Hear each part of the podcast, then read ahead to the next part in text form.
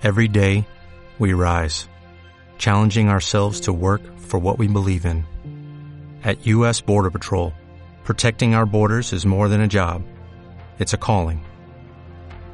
Agents answer the call, working together to keep our country and communities safe. If you're ready for a new mission, join U.S. Border Patrol and go beyond. Learn more at cbp.gov/careers. Bienvenido a Radio Libertad Constituyente. Un programa de análisis político para la acción, creado y dirigido por Antonio García Trevijano. Un espacio cultural e informativo donde el ejercicio de la lealtad, la verdad y la libertad superan lo políticamente correcto para promover la democracia formal.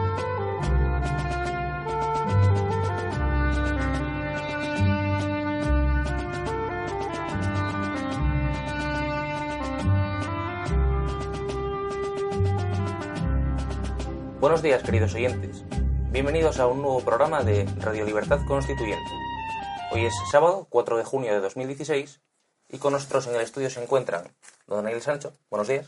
Muy buenos días a todos. Y por supuesto, don Antonio García Trevijano. Muy buenos días.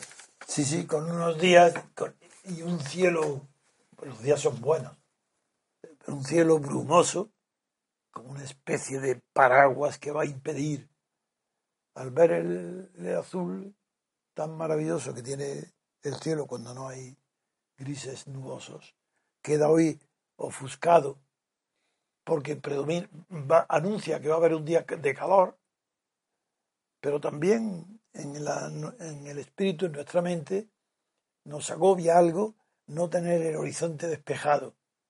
Cuando los cielos son así cargados, que en verano suele pasar, pero en, en la primavera es difícil que se produzcan este tipo de ideas más propios. de- hablo de la visión, no de la temperatura, pero son más propios de verano. Eh, vamos a ver las noticias con Daniel Muy de- bien. y, y seleccionar aquella que nos parezca más importante para comenzar el programa de hoy. Pues yo creo En el que país primero, ¿no? yo creo que te viene como anillo al dedo eh, la portada del diario El País en una columna habla en común Podem apoya el referéndum para atraer al soberanismo. Y luego en páginas interiores desarrolla la noticia en la página 20 dice somos la alternativa al Partido Popular. Nuestro primer desafío es asumir que solo podemos gobernar en alianza. El segundo es abrir un diálogo para dar una salida a la plurinacionalidad. Y en el diario El Mundo, aunque en portada no trae reflejo de esta noticia, sí en la página 9 se puede leer Errejón avisa, no nos da miedo el derecho a decidir, reafirma el compromiso de Podemos con un referéndum de autodeterminación. Creo que esta noticia a, a ti te va a dar pie para, para comentar y, y a mí me parece que todo el tema relacionado con la autodeterminación y el derecho a decidir es de una importancia y trascendencia mayor. Sí, en primer lugar quiero destacar que el título de Rejón demuestra su desconocimiento de lo que es el derecho constitucional y también el derecho de autodeterminación, puesto que el derecho de autodeterminación es eh, algo distinto, diferente y casi excluyente del derecho a decidir. Y Rejón los confunde, cree que son lo mismo. Y es claro, dice que es lo mismo para que no parezca que han cambiado. No, no. El Podemos empezó diciendo derecho a decidir. Eso no tiene nada que ver con el derecho de autodeterminación. Porque el derecho a decidir ya hemos dicho que procede del derecho canónico y jamás ha sido empleada esa expresión para, eh, para expresar el derecho de los pueblos colonizados a su independencia mediante el derecho de autodeterminación. Y hoy, como ha cambiado de postura Podemos, porque ya en lugar del derecho a decidir ha asumido directamente el, el derecho de autodeterminación refiriéndose a Cataluña, pues claro, el rejón para hacer creer que no hay cambio, que siguen pensando lo mismo, pues confunde los dos términos. Tanto el Rejón está mintiendo, queriendo engañar a los demás. No es un hombre intelectualmente honesto. Eso no hay derecho, porque no hay derecho. Quiere decir que no es legítimo, porque una cosa es la autodeterminación, otra el derecho de autodeterminación y otro el derecho a decidir. Y de esas tres cuestiones, la que ha tomado ya partido claramente y públicamente, como está anunciado en la portada del país, es que Podemos se inclina de las tres posibilidades que acabo de mencionar, se inclina por una de ellas, que es el derecho de autodeterminación. Veremos a ver si lo que están es de verdad diciendo el derecho de autodeterminación para esconder que tampoco quieren derecho de autodeterminación, sino que de antemano y antes de celebrar esa posible consulta en Cataluña, ya ellos han decidido la autodeterminación. Y para eso tenemos la oportunidad de examinar de cerca un artículo que aparece en el periódico El País de Pablo Iglesias, que es el caudillo de Podemos. Antes, antes de que te lances al análisis, que yo estoy también ávido y necesitado de escucharte, quiero decir una cosa. Estás presumiendo que Íñigo Rejón es un gran intelectual que conoce que conoce la distinción o la ah, diferencia que acabas de hacer. Yo, eh, antes de, de, darte la palabra a ti, quiero decirle a los oyentes que, bueno, ahora analizaremos los personajes, pero como tú sabes, yo sigo vinculado a la Facultad de Ciencias Políticas y esta misma semana he visto a estos personajes moverse en su ambiente, en su, en su medio, y eh, actúan como auténticos divos. Son, eh, han tenido, sí, han tenido sus reuniones en, en el salón de grados y es curioso verlos cómo se pavonean, cómo eh, precisamente aquellas actitudes que ellos criticaban de la casta o la caspa o eso, ahora los jovencitos estudiantes de políticas y de sociología eh, se les cae la baba alrededor de estos personajillos. Y La Vescansa y, y Íñigo Rejón, fue concretamente los dos que estaban en esas reuniones. Pero vuelvo a insistir, me ha parecido entenderte como que tú eh, eh, valoras al personaje como un gran intelectual, pero si este es un niñato que acaba de terminar la, carrera y no sabe dónde tiene la mano derecha. Claro, el Rejón, el Rejón es un hombre que es un poquito más leído que Pablo Iglesias, pero no tiene carácter, es cobarde, no tiene decisión. Pablo Iglesias lo maneja como un muñeco, le lo insulta, le humilla delante de la gente y se aguanta, se retira y se queda. Yo no, ¿cómo voy a olvidar que eh, Rejón no tiene personalidad moral ninguna? Ahora, en cuanto a su personalidad intelectual, yo he dicho que hay tres posibilidades. Y digo que él, el Rejón, para hacer creer que no han cambiado, que siguen siendo los mismos, para no asustar de que cambian de postura, ha confundido derecho a decidir con referéndum de autodeterminación. Y aparte de eso, que lo ha confundido a propósito, eso lo ha dicho de verdad porque hay otra noticia donde dice claramente Podemos se inclina por el derecho de autodeterminación. Luego esas dos cosas sí sabe que son distintas y la ha unido.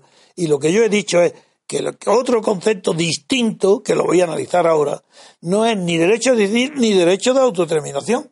Otro concepto es la autodeterminación, el hecho, no el derecho. Vamos, vamos entonces con el análisis, venga. Eso es. Entonces, con esa precisión, el análisis parte de la, del... Voy a hacerlo no, no al pie de la letra, porque dice muchas tonterías. El artículo de Pablo Iglesias es malísimo desde el punto de vista intelectual, no tiene rigor ninguno no, eh, eh, eh, el Rejón tiene más mente intelectual hoy día que la de que Pablo Iglesias. Pero no quiere decir que sea buena la de Rejón, pero figúrate cómo será la de Pablo Iglesias, la de un niño de, escuela. Lo que va a hacer ahora Antonio es desgranar o analizar el artículo, de, Pablo Iglesias, que lleva por título Somos la alternativa al Partido Popular. Correcto, eso es lo que voy a hacer. Bien. Este discurso, como todos los discursos, este artículo, como todos los artículos, este libro, cualquier libro, como todos los libros, no parten de cero, sino que descansan en algunos presupuestos, no expresados. Veamos cuáles son los presupuestos sobre los que se apoya el artículo de Pablo Iglesias. Primer presupuesto. Breve siglo XX. Considera Pablo Iglesias considera que el siglo XX es breve, porque no ha durado más que desde octubre de 1917 a octubre de 1989, es decir, desde el comienzo de la revolución bolchevique hasta la caída del muro de Berlín. Es decir, primer presupuesto. ¿Es esto correcto? ¿Es que entre esos dos octubres se ha decidido todo hasta hoy y el siglo XX ha sido tan breve? ¿Es que en el siglo XX no se ha desarrollado el tema de las comunicaciones directas, las de las espaciales, con la aviación y con el, motor, con los coches? ¿Es que la civilización del automóvil, del avión, no ha supuesto nada, no ha cambiado la estructura de la urbanización y de la eh, cultura del siglo XX? Segundo tema. B. Es que Internet no ha cambiado absolutamente nada los condicionamientos sociales, políticos, económicos y productivos y culturales del siglo XX? Al parecer de Pablo Iglesias, no. El, breve, el siglo XX ha sido tan breve que ha sido la irrupción y el final de la revolución bolchevique, la aparición de Lenin y el derribo del muro de Berlín. En esos años, solamente entre esos dos octubres, ha existido el siglo XX. primer presupuesto, no lo olvidéis.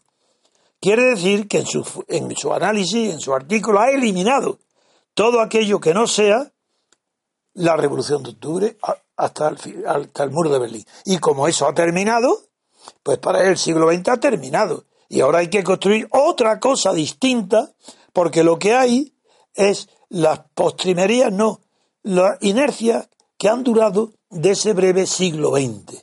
Primer punto, sin, sin ver eso no se comprende para nada lo que viene después. Y lo que viene después, como todo niño que reduce el mundo a, a su campanario o a las o a la vida de sus padres o a lo que el profesor de su escuela le ha enseñado, pues como todo, elimina todo lo que no sea el comunismo. Como él estaba dentro del comunismo, dentro de un partido comunista, considera ahí que al liberarse, al salirse de él, por fin ha visto el nuevo mundo. Ya el comunismo ha terminado ya que esté aliado o no con Garzón, eso es lo de menos. Está despreciado ya, si ya le está negando los espacios, incluso en televisión. Eso, eso, no, eso no cuenta. Lo importante es que la historia sí que la ha comprendido este niño. Este niño de 40 años, los que tenga, pues cree que no ha habido más historia en el siglo XX que la revolución bolchevique.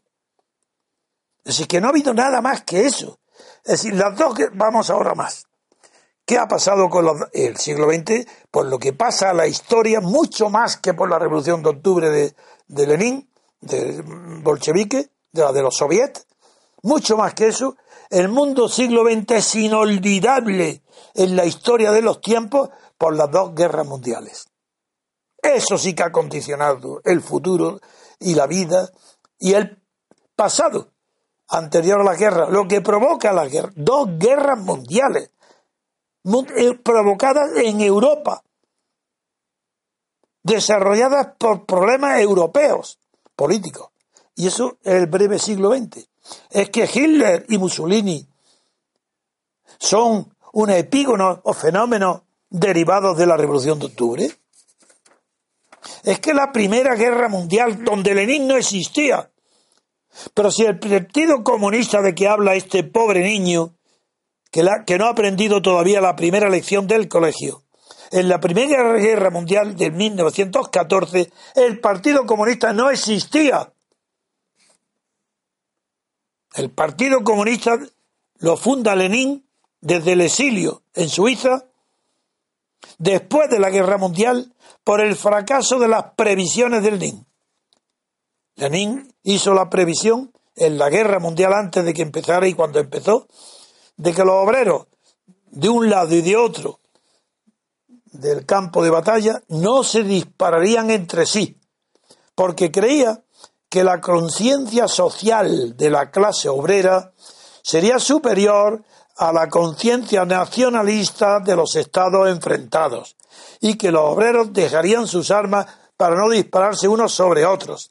Esa era la postura de Lenin y de la socialdemocracia, puesto que Lenin estaba dentro de la socialdemocracia, dentro de los partidos socialistas que hoy se llaman en Alemania la socialdemocracia. Y en Rusia también era Kerensky. Ahí estaba Lenin también, y el Partido Comunista fue, se desgajó como reacción contra el fracaso de sus previsiones. El Partido Comunista nace porque fracasó la previsión del Partido Comunista de la unidad de la clase obrera europea. Y el sentimiento nacional fue muy superior al sentimiento de clase social. Y eso nace que nazca el Partido Comunista, pero nace, ¿qué creéis que nace? ¿Contra el capitalismo? De ninguna manera.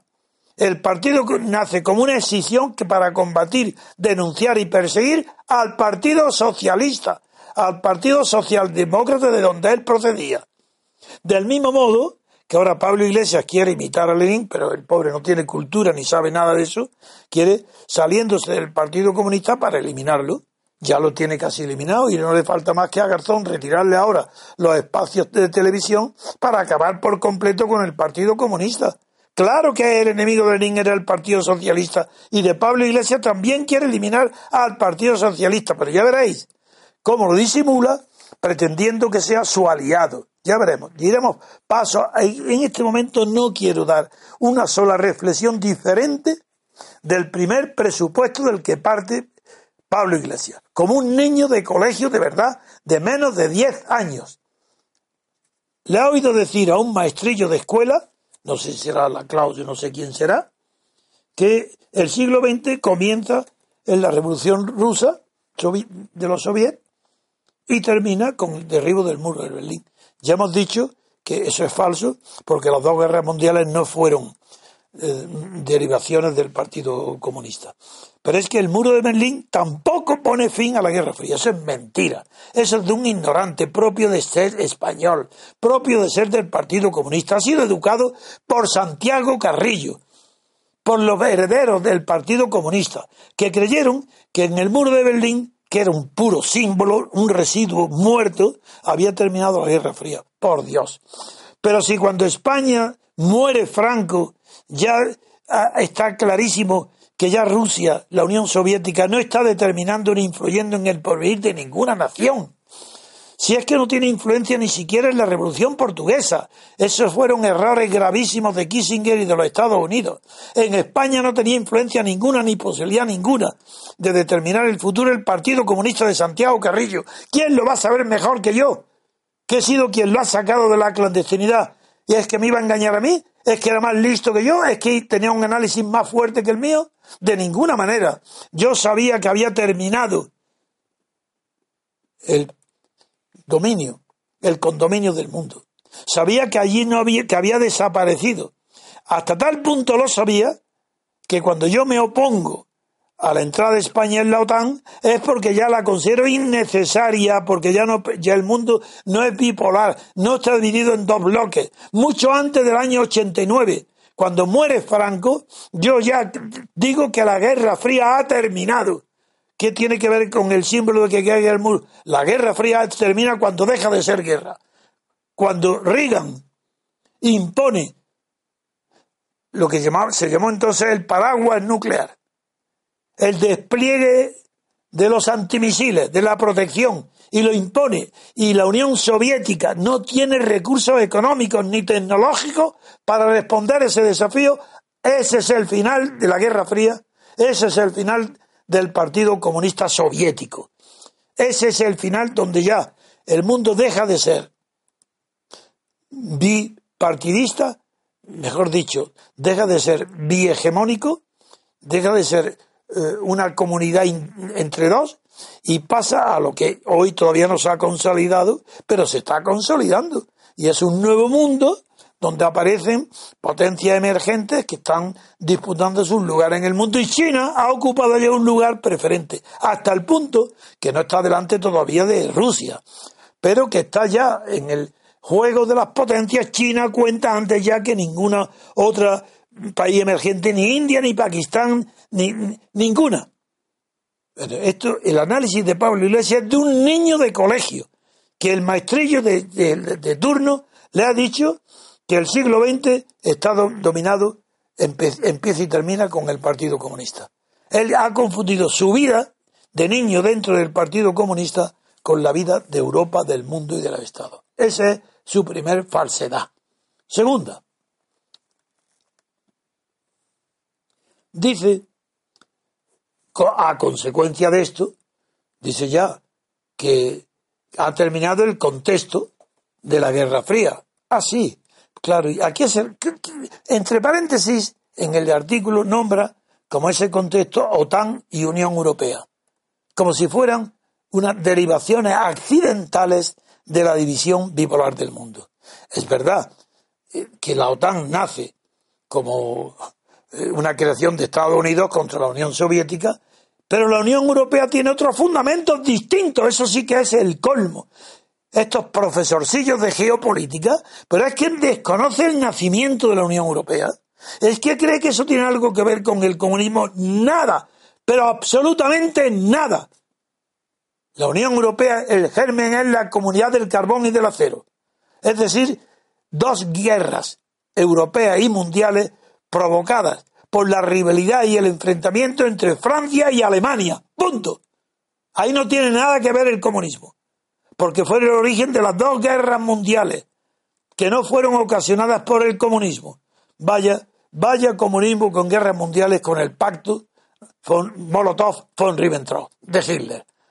Eso no, lo ignora. Es que cómo se puede hacer si no, ¿por qué yo tomo en serio a Pablo Iglesias? Mucho más que antes. Porque tiene no solo 5 millones de votos, sino porque se ha cargado ya a Izquierda Unida. Y porque está preparando la liquidación del PSOE y está a punto de conseguirlo también. Entonces, ¿cómo no lo voy a tomar en serio ese fenómeno? Que esté dirigido por un niño, por un loco, por un demente, me da igual. Que sea un hombre ignorante y que más ni populista, eso no me importa nada ni quién sea Pablo Iglesias. Porque no es su talento el que ha creado esto. Esto es una derivación del 15, del 15 de mayo. Pero voy a continuar con los errores inconcebibles de una persona que, que vea el mundo, que tenga ojos para contemplar una realidad amplia y no confunda con su, con su ombligo de ex comunista el futuro del cuerpo de España. No es el fondo del mundo bipolar, es lo que él cree. Claro, cuando era bipolar, hace tanto tiempo que dejó de serlo, que ahora no lo es. ¿O es que China empieza ahora? ¿O es que los partidos que tienen energía nuclear y bombas nucleares, como la India y Pakistán. Es que eso no, no van a contar en el futuro, es ahora que empieza. Bien, dejemos el segundo presupuesto falso que ha sido el de la Guerra Fría. El de la Guerra Fría creyendo que la Guerra Fría ha sido el final del contexto de OTAN y UE. No, la OTAN continúa siendo utilizada aunque no tiene sentido ya ninguno, pero sí. Pero en cambio, la Unión Europea no la entiende. No entiende que la Unión Europea no ha sido solamente un impulso de Estados Unidos para rearmar, no el ejército, al cuerpo social europeo, para darle conciencia de supervivencia, para darle la ayuda, el plan Marshall, y la reconstrucción de Europa es una obra de Estados Unidos. ¿Cómo se va a confundir eso con la OTAN? La OTAN es una organización atlántica para extender a Inglaterra y a otros aliados la fuerza militar que contenga la expansión comunista, la de Moscú. Pero el mundo bipolar es una consecuencia, terminó cuando terminó el condominio. La teoría aquella de Kinnan, del que el diplomático tan inteligente cuando terminó, terminó el mundo bipolar. ¿O es que cree la conferencia de Bandung no sirve para nada para explicar el mundo? ¿No hay tercer mundo? ¿No hay nacer? ¿No hay conflicto palestino que no está justificado por la división bipolar del mundo de Estados Unidos y la Unión Soviética? ¿Es que el mundo acaso se explica por eso? Esa es la ignorancia absoluta de Pablo Iglesias que no domina, no tiene cabeza para ver a la vez del mundo eh, político en su conjunto. Y está polarizado, él está polarizado en que no hay más que dos vidas. La comunista de su infancia y la postcomunista que quiere ser socialdemócrata. Pero no quiero adelantar. Voy uno a uno, destruyendo de verdad, de una manera científica, con datos que son irrebatibles, los presupuestos sobre los que se monta el discurso y el artículo de Pablo Iglesias y su propia existencia política. Tercero, el tercero ya presinto del factor internacional que, que tanto desconoce eh, Pablo Iglesias para referirse ya a España. El presupuesto tercero es que dice, en el artículo, dice exactamente España y Cataluña. Dice literalmente el, artículo que con una pluralidad de fuerzas que va desde espacios tradicionales de la izquierda en España y Cataluña, ojo que todavía no ha hablado para nada, ni se refiere ni a derechos de autodeterminación, ni de derecho a decidir que ha abandonado, pero ya está hablando de España, la izquierda en España y Cataluña. España y Cataluña. Eso ahí antes de derecho a decidir. Antes de derecho de autodeterminación. Él ya ha decidido y Podemos, que lo siguen como párvulo a un jefe, a un maestrillo, lo sigue, que no hay más que España y Cataluña. Eso ya es, no, es un hecho. Es un hecho histórico que fundamenta la autodeterminación, no el derecho de autodeterminación, donde se puede decir que sí o que no. No, no, no. Aquí está ya decidido. Cataluña y España son dos entidades en pie de igualdad. Ahora, antes de que pueblo, ni democracia, ni, ni pretextos históricos o culturales lo, lo digan. Ya está, Cataluña decidido. ¿Y por qué no habla también? Porque cuando se refiere a, las otras regiones españolas, como los gallegos, los valencianos y los baleares, no menciona a los vascos, pero cuando menciona a gallegos, valencianos y baleares, no habla como Cataluña. No dice que son partidos de izquierda en España y Galicia. No, no, no. Como ha dicho con Cataluña. Son partidos de izquierda en España y Cataluña. Aquí lo que dice es pasando por partidos gallegos, valencianos y baleares. En, en Galicia, Valencia y Baleares no hay naciones, hay partidos, partidos nacionales. Esa es la contradicción tercera. Pasamos a la cuarta contradicción. Y aquí ya es para esto ya no, ya no pertenece al desconocimiento de la, de la historia y de la cultura, ni a una idea de, para coger votos y por ambición de poder eh, pasarse ahora a la a Cataluña como una entidad igual que España. No, no, no. Hay otra cosa. Ahora nace el concepto de nuevo patriotismo. ¿Qué significa nuevo patriotismo? ¿Cómo puede ser nuevo un patriotismo? El patriotismo o es patriotismo o no se sabe lo que es. Esto es un nuevo patriotismo que afecta a quién. ¿Por qué le llaman nuevo patriotismo? Porque es, se refiere a un proyecto. Oh, ya estamos con Ortega. Hay que ver en este comunista, en este socialdemócrata, ya veremos lo que es, la influencia que ha tenido Ortega. ¿eh? Todos siguen a Ortega. España es un proyecto. ¿Y por qué no lo va a ser Cataluña? Y el País Vasco y Galicia. ¿Y por qué no un pueblo y por qué no mi pueblo Órgiva, es un proyecto. Un proyecto colectivo. ¿Y sobre qué verse el proyecto colectivo? Atención. Sobre diversidad de nuestras patrias, en plural. Eso dice en el artículo. Proyecto colectivo sobre la diversidad de nuestras patrias. Pero ¿a dónde, ¿a dónde ha llegado este hombre con, teniendo de asesor militar a Julio Rodríguez? ¿Cómo puede haber diversidad de patrias si la patria es un concepto común a la fuerza? No puede haber diversidad de patrias porque entonces sobra la palabra nuestra. Si son nuestras patrias no puede haber más que una. Y si es plural es que aquí hay una mentira muy grande. Porque no puede ser nuestras. Y él dice de nuestra patria. En plural. Diversidad de nuestras patrias. ¿Veis qué locura? Y finalmente llega ya a la conclusión de su artículo. Tan horrible, pésimo. ¿Por qué me ocupo de él? Eso es lo que no entienden los intelectuales y mis amigos. Dicen, pero ¿por qué te ocupas de ese engendro? Si es un enano intelectual, si no es nada, es un oportunista. ¿Por qué me ocupo de él?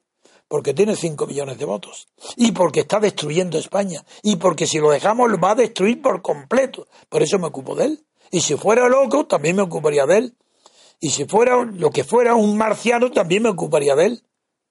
Porque mi misión es defender la verdad. Y si hay 5 millones de personas que lo siguen, yo no puedo despreciar ese fenómeno. Porque yo no puedo despreciar a 5 millones de españoles. Tampoco podía despreciar a los 30 millones o a los 20 que apoyaban a Franco. Y ahora puedo despreciar a los que apoyen a Podemos. Pero tengo que dirigirme a ellos y decirles, estáis equivocados, estáis siguiendo a un loco, ignorante, niño, ambicioso, que no tiene ni siquiera imaginación, no tiene más que fantasías. Y en su fantasía juega con vosotros porque sigue diciendo que todo esto que él dice y hace está fundamentado en el 15M. Con eso he terminado. Bueno, yo quería añadir alguna cosa a todo esto que has dicho lo primero que antes he hecho una referencia a Rejón, ahora tengo que hacer una referencia a Pablo Iglesias. Pablo Iglesias ha estado eh, este, esta semana en el Círculo de Economía en Cataluña y me ha sorprendido porque la impostura, la arrogancia que muestra en cualquier foro donde va, eh, parece un hombre sólido, un hombre seguro de sí mismo.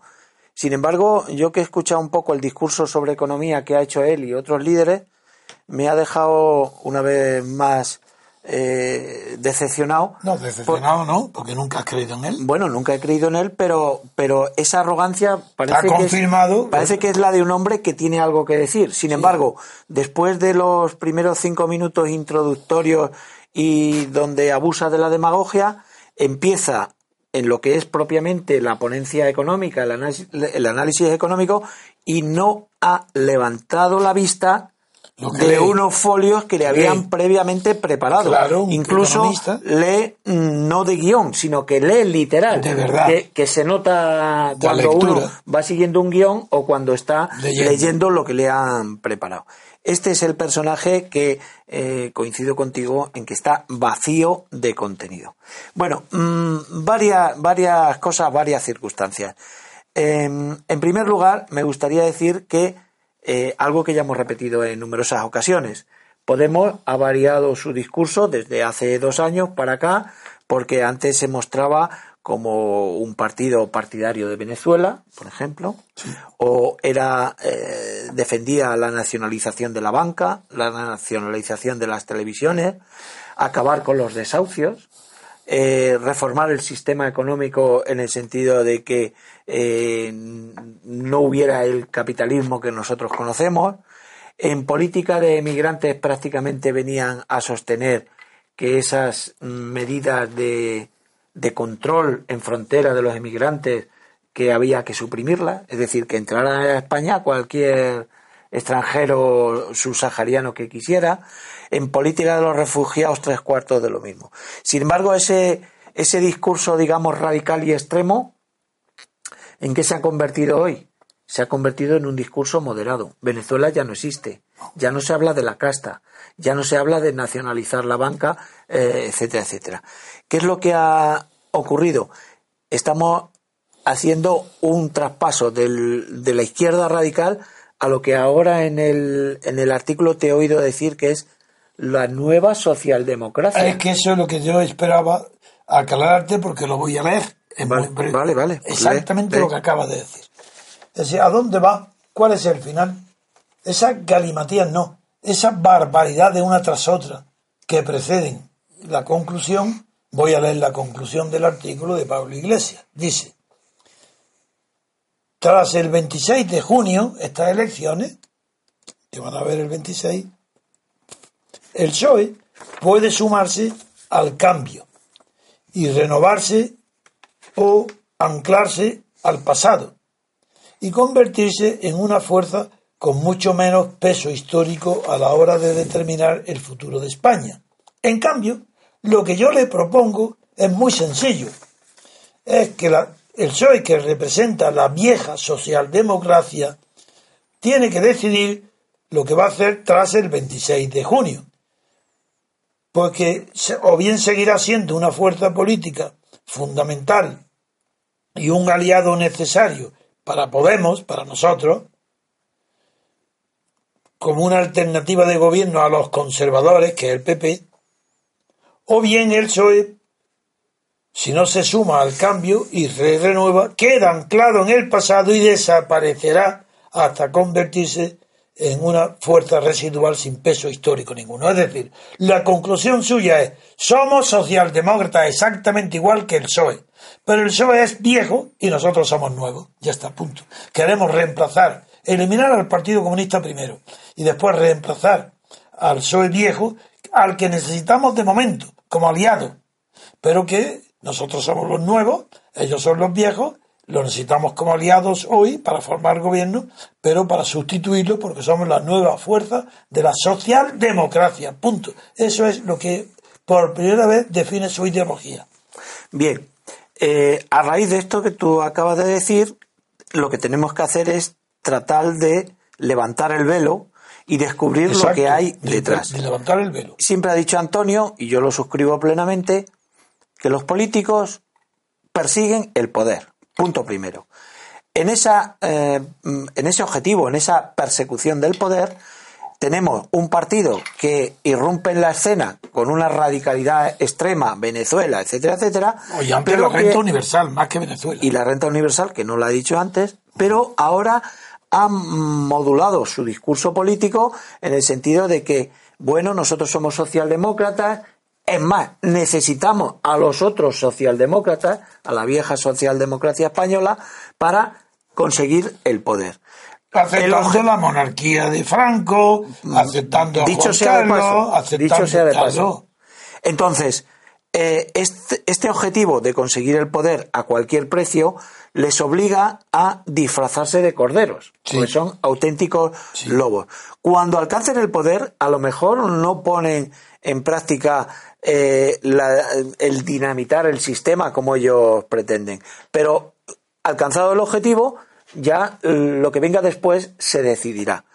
Ahora mismo nos encontramos con que el actor, y ahora te pido atención Antonio, porque también me gustaría saber tu opinión, en el escenario político tenemos un partido popular eh, medianamente consolidado, puesto que las encuestas le siguen dando vencedor minoritario, es decir, va a ganar las elecciones sin una mayoría cualificada, con un compañero de viaje que posible que puede ser Ciudadanos, pero tenemos en, en el otro eh, eh, marco de la escena a un partido socialista que ha dicho que con el PP no quiere nada, pero eh, que tú acabas de decir que una vez fagocitada Izquierda Unida va, va a ser el siguiente en la lista. Entonces, ¿qué tenemos? Que el Partido Socialista, aun perdiendo votos, se va a convertir en el verdadero decisor, protagonista en la decisión de si apoya con la abstención al Partido Popular o ese eh, antagonismo histórico con el Partido Popular le llevaría a pactar con los nuevos socialdemócratas que así se presenta, Izquierda Unida y Podemos. Si el PSOE, o mejor dicho, si el dirigente secretario general eh, Pedro Sánchez incurriera en el error de pactar con Izquierda Unida, le podría pasar lo mismo que le pasó con, Izquierda Unida, con Podemos. Eh, con Podemos, perdón, con Podemos le podría pasar lo mismo que le pasó a otros partidos socialdemócratas de la escena europea, Italia, Grecia, y lo que es peor, que se convertirían en antisistema, es decir, que el, el, sistema político tal y como le conocemos, que precisamente no lo hemos defendido en este programa, el sistema económico eh, capitalista con las disfunciones o, problemas que pueda generar, el sistema territorial que nosotros hemos criticado siempre, ese, esa construcción, todo ese mundo se vendría abajo. Es decir, que la decisión que tome eh, mm, Pedro Sánchez es de un calado tremendo, puesto que tiene la disyuntiva de abstenerse y facilitar un gobierno de la derecha o la otra alternativa es formar gobierno con la extrema izquierda, que son los Podemos Izquierda Unida, con lo cual el sistema estaría eh, siendo cuestionado desde el punto de vista político, económico, territorial incluso el pacto constitucional, porque al fin y al cabo la vieja constitución del 78 eh, podría eh, ponerse en entredicho con eh, el tema de el, derecho a decidir, no ya, sino la autodeterminación que proclama esta gente en su artículo. Con lo cual, el Partido Socialista tiene una, un papelón, una disyuntiva muy difícil de dilucidar. ¿Qué opinas tú de, esto? Lo que me preguntas son dos cosas. La primera es que, ¿qué creo yo?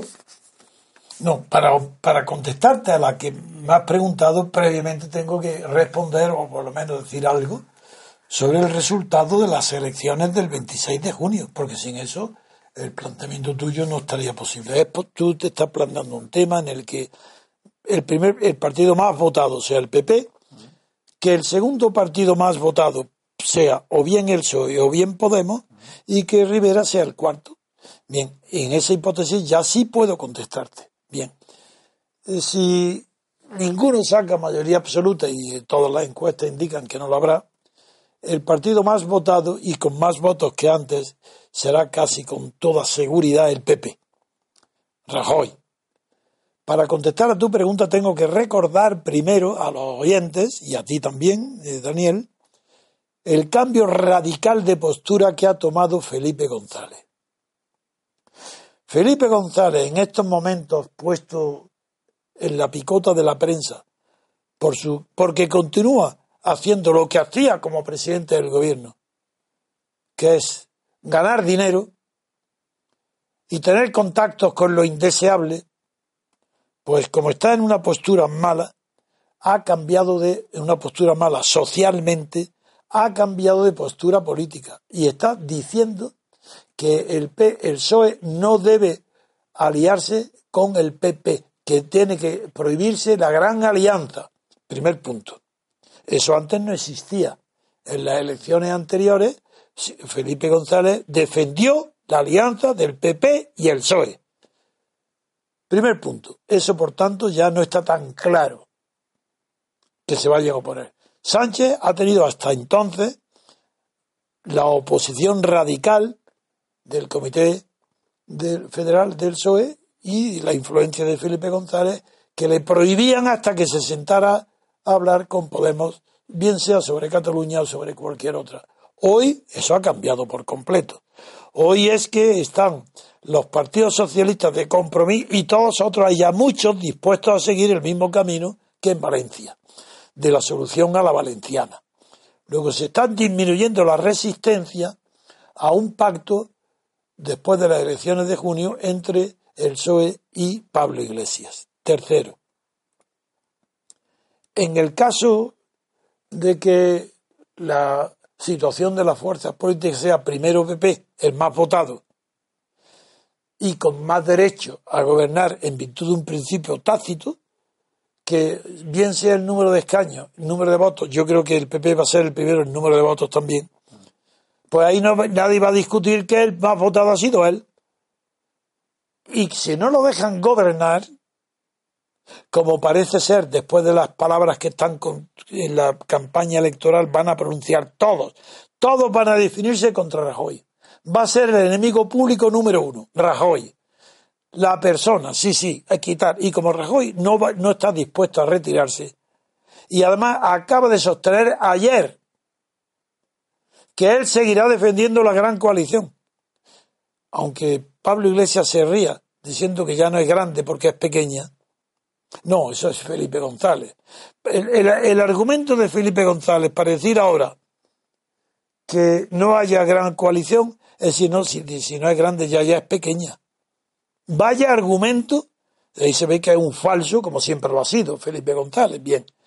Pero ahora, si el PP, si Rajoy se mantiene firme y no vota con nadie, ni acepta la investidura y no deja más posibilidad que una, y es que el PSOE pacte con Pablo Iglesias, la única posible, porque si el voto de Ciudadanos unidos del PP no suman mayoría absoluta, es, esa alianza no se va a producir, quiere decir que vamos, si se produce el resultado, a unas terceras elecciones. Acordaron lo que digo hoy, cuando todo el mundo se rasga las vestiduras. Eso es imposible ya.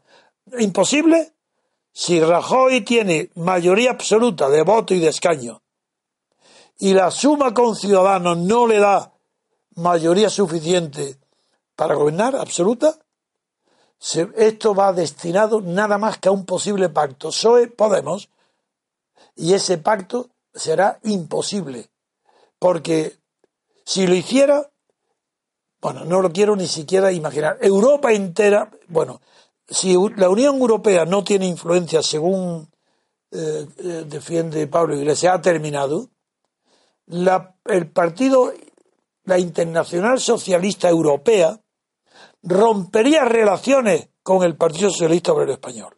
No va a consentir, y aunque las fuerzas exteriores yo no le doy importancia comparadas con la decisión de una política firme interior que decida contra viento y marea y contra el exterior lo que crea conveniente a su partido, creo que eso sería el final del PSOE, desde luego, absolutamente. Y el comienzo del final de Podemos.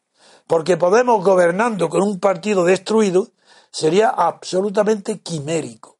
Y sería, primero, toda Europa exigiendo a Podemos para evitar el camino de Grecia, exigiendo a Podemos una conducta y una severidad en los planes de austeridad que ha condenado en su artículo, porque dice que la vieja socialdemocracia tiene que dar paso a una nueva Europa social y de ciudadanos. Los dos conceptos claves, que no significan nada porque son palabras vagas, pero de Pablo Iglesias para entender qué hará en el futuro, son dos palabras, Europa social y de ciudadanos. Eso es. Entonces, por esa una de las razones por la que he insistido tanto en ir yo a Bruselas antes de las elecciones. Voy a Bruselas a denunciar esto. En Europa, lo mismo que hago en España. Y además voy a hacer algo mucho más difícil.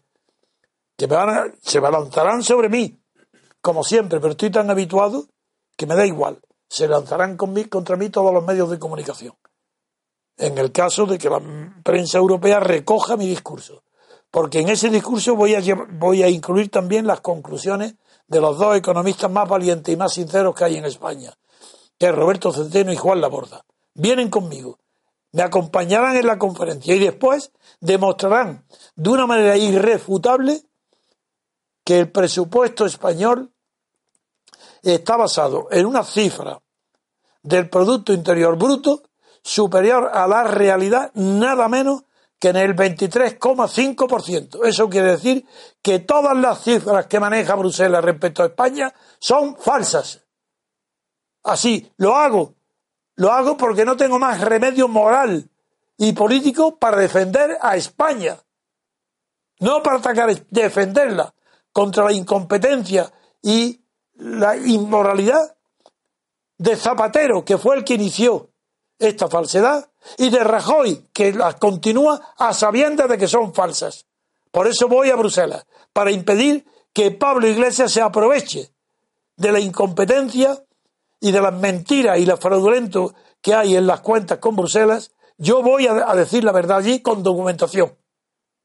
Y es lo único que puede. No se me puede exigir más que denunciar aquí, en España. Llevo años. Figuraros, ¿quién me puede decir? No he viajado jamás al extranjero no he dicho una sola palabra en contra del gobierno español porque sé la reacción cateta, inculta de los españoles como de los pueblos mediterráneos cuando alguien dice que lava la, ropa sucia fuera de casa. No, yo no la he lavado, la intento lavar dentro Y como ningún periódico importante ni no importante, ninguna televisión, ninguna radio importante me concede el menor espacio porque me tienen terror.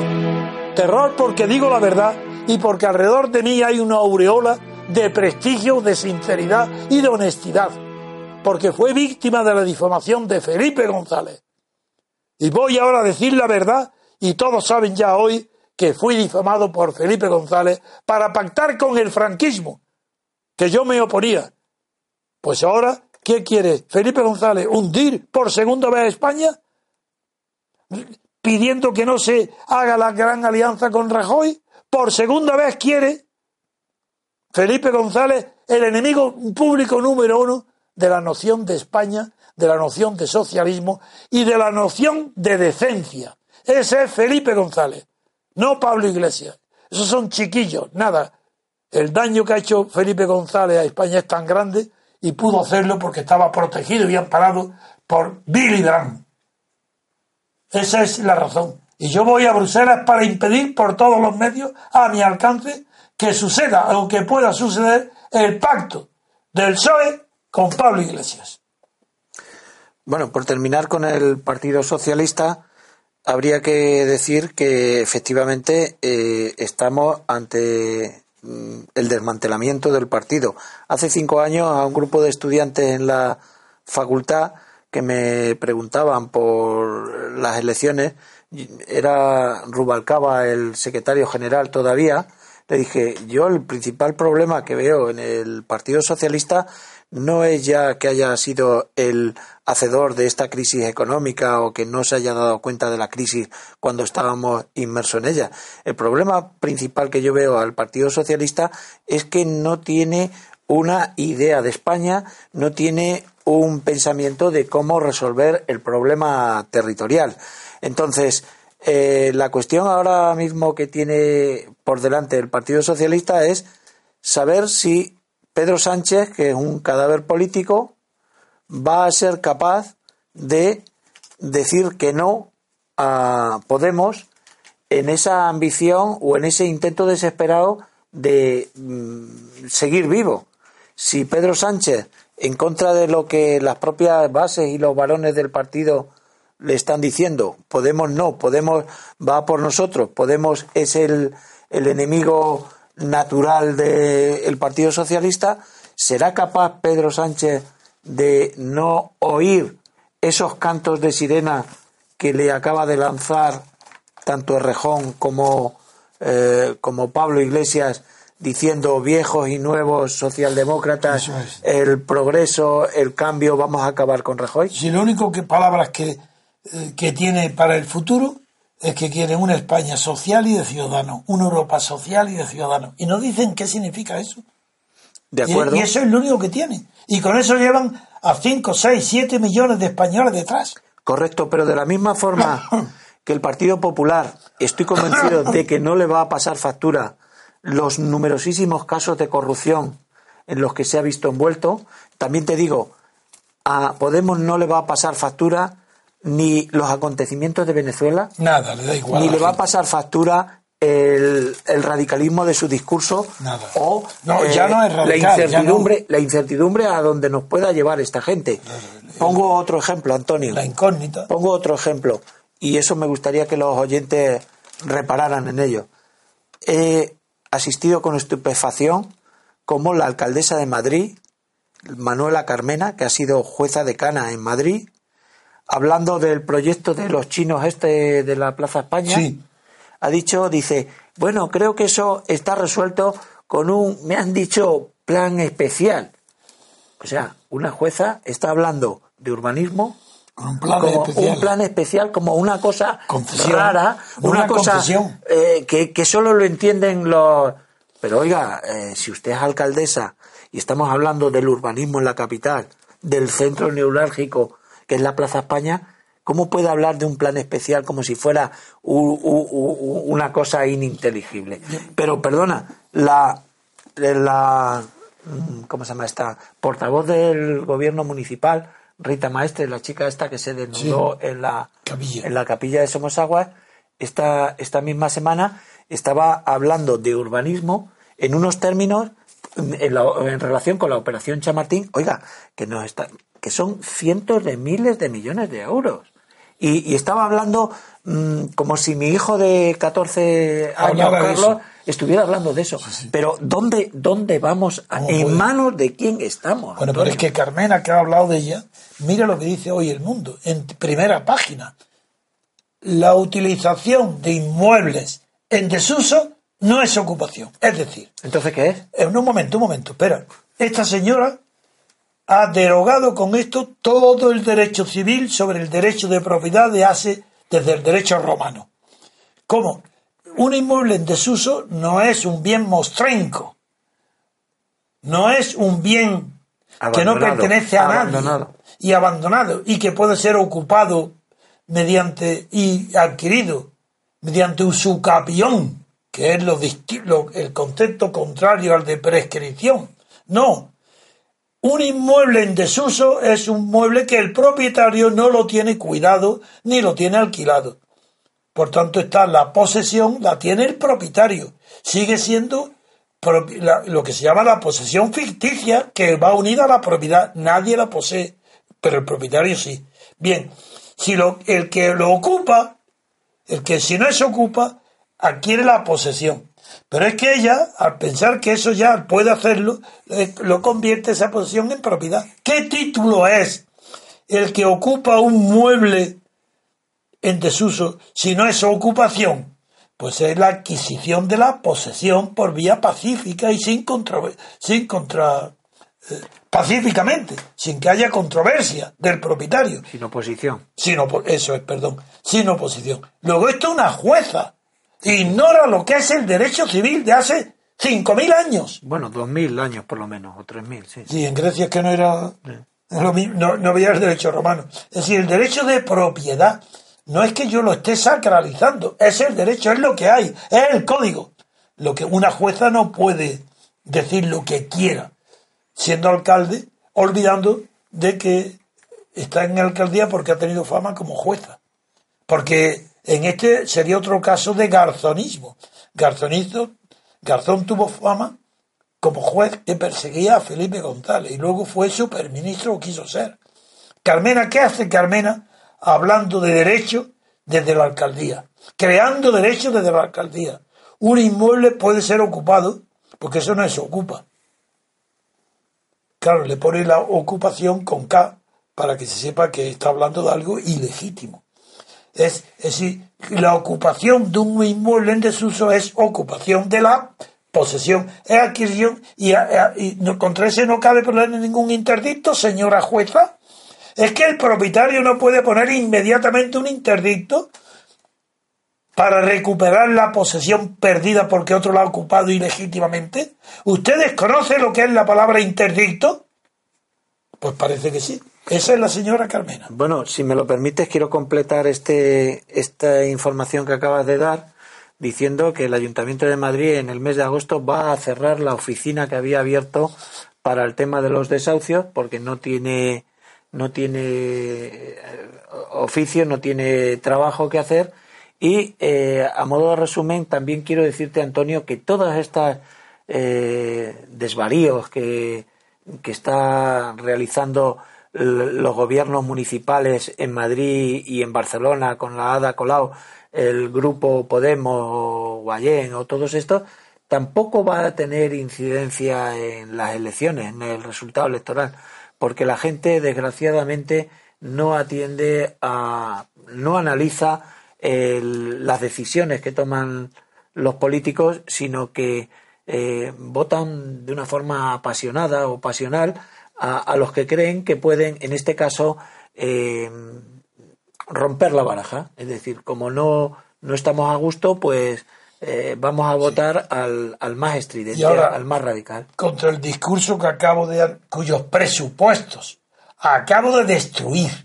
Porque lo digo así literalmente. A ver si hay alguien en España intelectual, filósofo, economista, alguien que sea capaz de rebatirme uno solo de mis argumentos para destruir los presupuestos que sostienen el discurso de Pablo Iglesias. Yo no entro en el discurso porque es demasiado infantil y demasiado bajo para mí. Yo no me rebajo a discutir el discurso de Pablo Iglesias porque no puedo ponerme a, esa altura tan baja, pero sí que puedo combatir los presupuestos, porque para eso se requiere cultura, yo la tengo.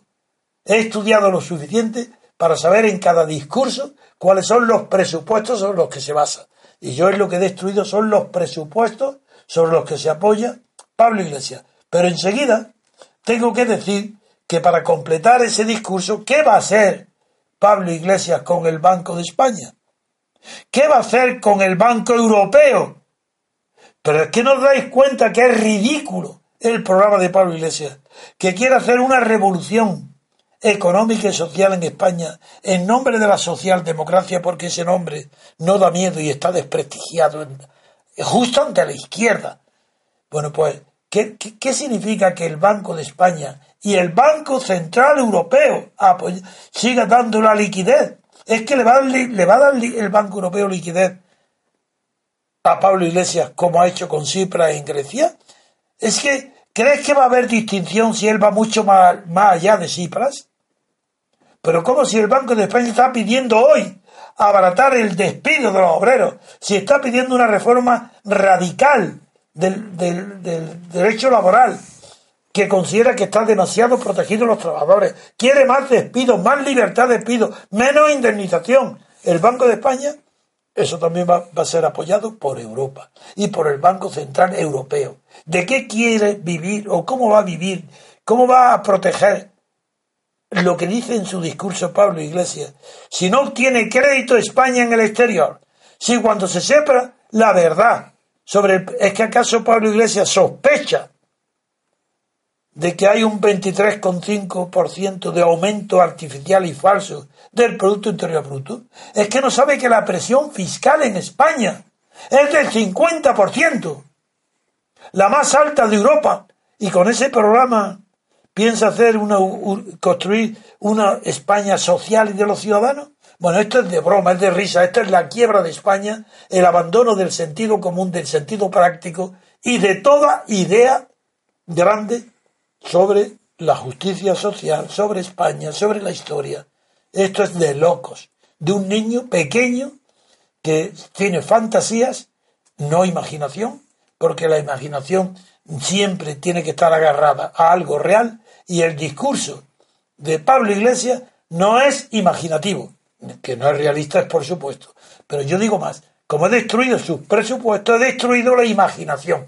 ¿Y qué queda? Pura fantasía. De todas maneras, yo para terminar, Antonio, me gustaría recordar la frase que me hizo, que me dijo un amigo mío hace muchos años, y era que para hacer un buen negocio no se necesita ser muy listo, sino se necesita un tonto. Creo que Pablo Iglesias eh, ha hecho un gran negocio con... con España. no, ha hecho un gran negocio con, con el chico este Garzón, bueno. porque le ha engañado como un trilero. La cuestión, Sánchez también lo está engañando no, igual. La cuestión está precisamente en si va a ser capaz de engañar a Pedro Sánchez como ha eh, engañado a Garzón de ya, Pedro Sánchez está engañado. La cuestión es si va a seguir engañando ahora a Felipe González, que ha empezado el engaño. ¿Por qué si le llama Rajón a Felipe González le recuerda la cal viva, que es verdad? ¿Por qué después Felipe González lo saluda? Buena, buena pregunta. Ya está. Porque no tiene dignidad, entre otras Ya está fuera, pues en ese mundo estamos. En ese mundo estamos. en el mundo de la política. Desde la falta de dignidad de España. Bien, pues. De los españoles. Hasta aquí llega la emisión, la emisión de hoy de Radio Libertad Constituyente. Esperamos que hayan disfrutado del programa y les emplazamos en el de mañana que tendrá además una nueva emisión a través de Periscope. Y les recordamos que ya pueden conseguir la obra de Don Antonio, publicada por Ediciones MCRC, a través del enlace a Diario RC, que encontrarán en la descripción de este podcast. Y sin más, nos despedimos hasta el próximo programa. Buenos días.